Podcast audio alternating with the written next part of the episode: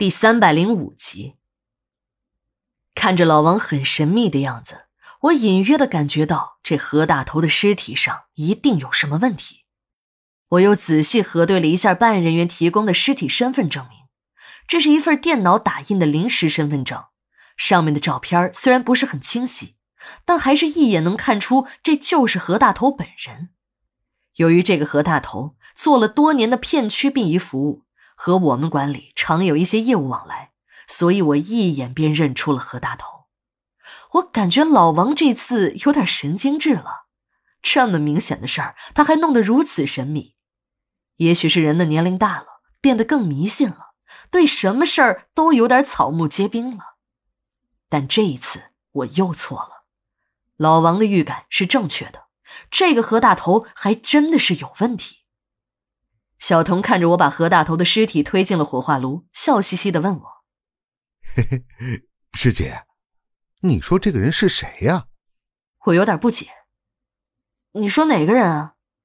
当小童的手指了指还没有关上门的炉子，我看了看在火化室里还笑嘻嘻的小童，以为他又在恶搞，心想这小师弟还真是的，幸好没有丧户在场。如果让家属看见他这个兴高采烈的样子，不打起来才怪呢。看着小童卖关子的表情，我又补充了一句：“你不用开玩笑了，这个何大头是我们管理的一个代理户，经常到管理来办业务，我们很熟悉的。我看过了，没错，这就是何大头。哎，你该不会是要告诉我这人不是何大头吧？还是说又要给我讲什么鬼故事啊？”这时的小童停止了笑容。走到了火化室的门边，检查了一遍门是否关好后，神秘的对我说：“师姐，这个人是谁？连我们局长都搞不清楚，我就更不知道了。但有一点可以确定，这个人是谁也不可能是何大头，因为何大头的尸体已经找到了，就在他们家地下室的冰柜里。”我感觉这个小师弟是越扯越远了。警方如果找到了尸体，一般都是会通知殡仪馆去收尸的。我们这几天连老爷庙都没有去过，就更别说到何大头家去收尸了。小童看我还是不信，便对我说：“真的，我没有骗你，现场我都去过了。由于这个何大头以前坐过牢，在局里有案底，我们对比了何大头家地下室冰柜里的尸体和留存样本之后。”确定了，那冰柜中的男尸就是何大头。还别说，那个地下室真的很隐蔽。我们上一次到何大头家取证时，竟然没有发现。要不是这个何大头有一封遗书被我们拦截，我们也不会找到那个真正的何大头的尸体。听着小童一会儿这个何大头，一会儿那个何大头的，我听的是一片混乱。这何大头不就只有一个吗？怎么还会分出这个和那个？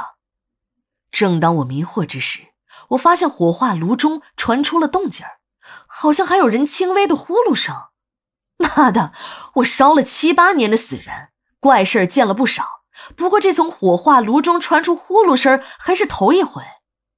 我并没有害怕，我正要把头凑到炉门前往里看时，这时的小童来了勇敢劲儿，一把关上了炉门，紧张的询问我炉子操作面板上哪一个是点火按钮。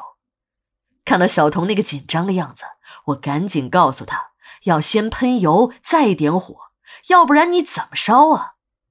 炉子里的呼噜声好像还在继续。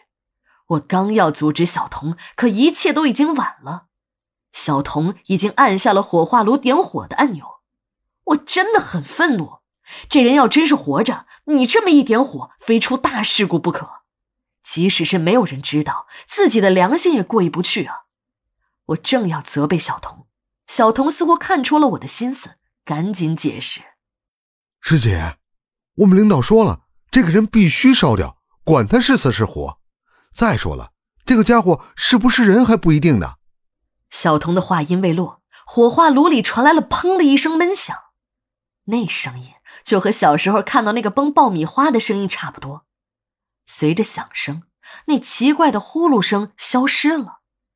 我看了一眼火化炉里的尸体，何大头尸体的肚子已经爆裂，大大小小的内脏碎块沾满了火化炉的四壁，腹部刚刚爆裂的大口子里还在往外喷涌着气体，还能听得到滋滋的响声，那个声音就像是在火上烤肉时发出的声音。虽然那个奇怪的呼噜声我无法解释，可这个突发的尸体爆裂，我还是知道原因的。那是因为小童在对火化炉进行操作时少了一个步骤。